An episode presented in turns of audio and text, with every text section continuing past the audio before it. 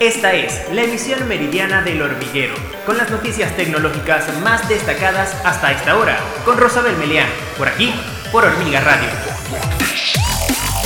Hola, bienvenidos a una nueva emisión meridiana del hormiguero. Yo soy Rosabel, quien les acompaña como siempre y de inmediato las notas de tecnología más destacadas hasta esta hora.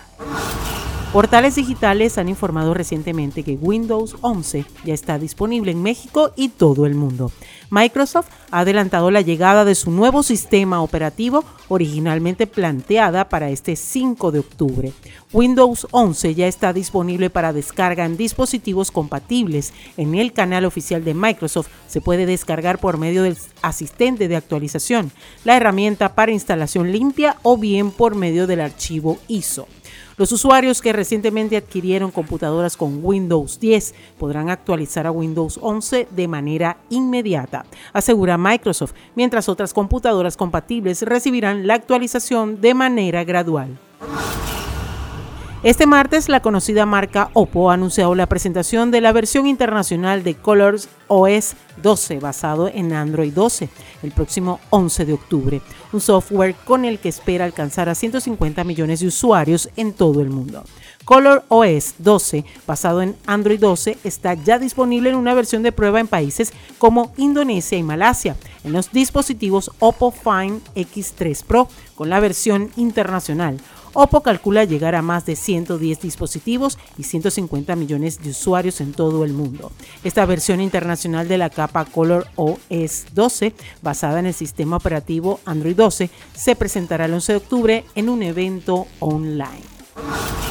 Portales digitales han destacado el día de hoy como una fecha memorable en el mundo de la tecnología, y es que un día como hoy se cumplen 10 años del fallecimiento de Steve Jobs, uno de los cofundadores de Apple, considerado un visionario y revolucionario del ocio digital, la computación personal y la telefonía móvil.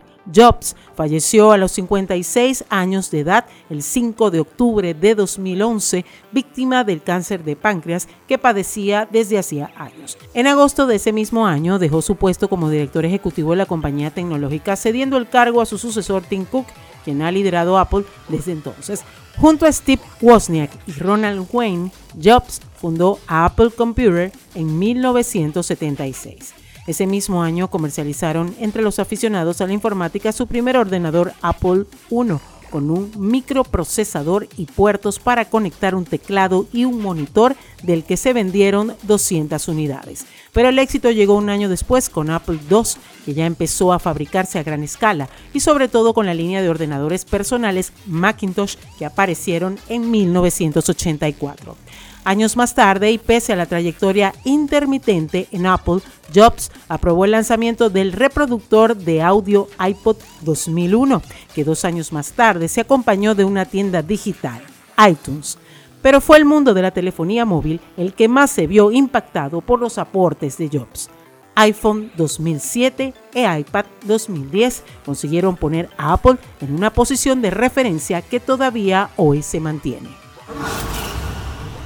Aún en horas de la tarde de ayer no se había podido determinar la causa del fallo de las plataformas de Facebook, Instagram y WhatsApp. No obstante, el mensaje de error en la página web de Facebook sugería un error de sistemas de nombre de dominio DNS. El DNS permite a las direcciones de las webs llevar a los usuarios a sus destinos. Una caída similar en la compañía en la nube Akamai Technologies INC hizo caer a múltiples sitios web el pasado mes de julio. Este tipo de caídas suelen tener como culpable alguna actualización errónea que se ha lanzado sin estar probada a fondo o algún fallo técnico en una central. Desde la compañía aseguraron que lo más probable es que se trate de un fallo de software. Este martes nos enteramos de que LG ha lanzado en el mercado español el monitor profesional LG Ultrafine OLED 32 EP950, enfocado a los creadores audiovisuales por contraste y brillo que ofrece con BESA Display HDR400 True Black y mostrar más de mil millones de colores. El monitor LG Ultrafine OLED incluye la tecnología autoluminiscente, insignia de la marca surcoreana, con la que promete negros puros y colores más vivos. El panel OLED de 32 pulgadas ofrece una resolución de 3840 por 2160 píxeles. La pantalla es capaz de mostrar por encima del 99% del espectro de color DCI-P3 con colores reales de 10 bits y calibración por hardware. Con esto, el LG Ultrafine OLED 32 EP950 llega a mostrar más de mil millones de colores frente a los 16.7 millones de los monitores 8 bit, como informa la compañía en un comunicado. Y de esta manera llegamos al final de nuestro resumen informativo, El Hormiguero Meridiano. Yo soy Rosabel Melián y les invito a que nos acompañen en una próxima oportunidad. Esta fue la emisión meridiana del hormiguero con Rosabel Meleán, por aquí, por Hormiga Radio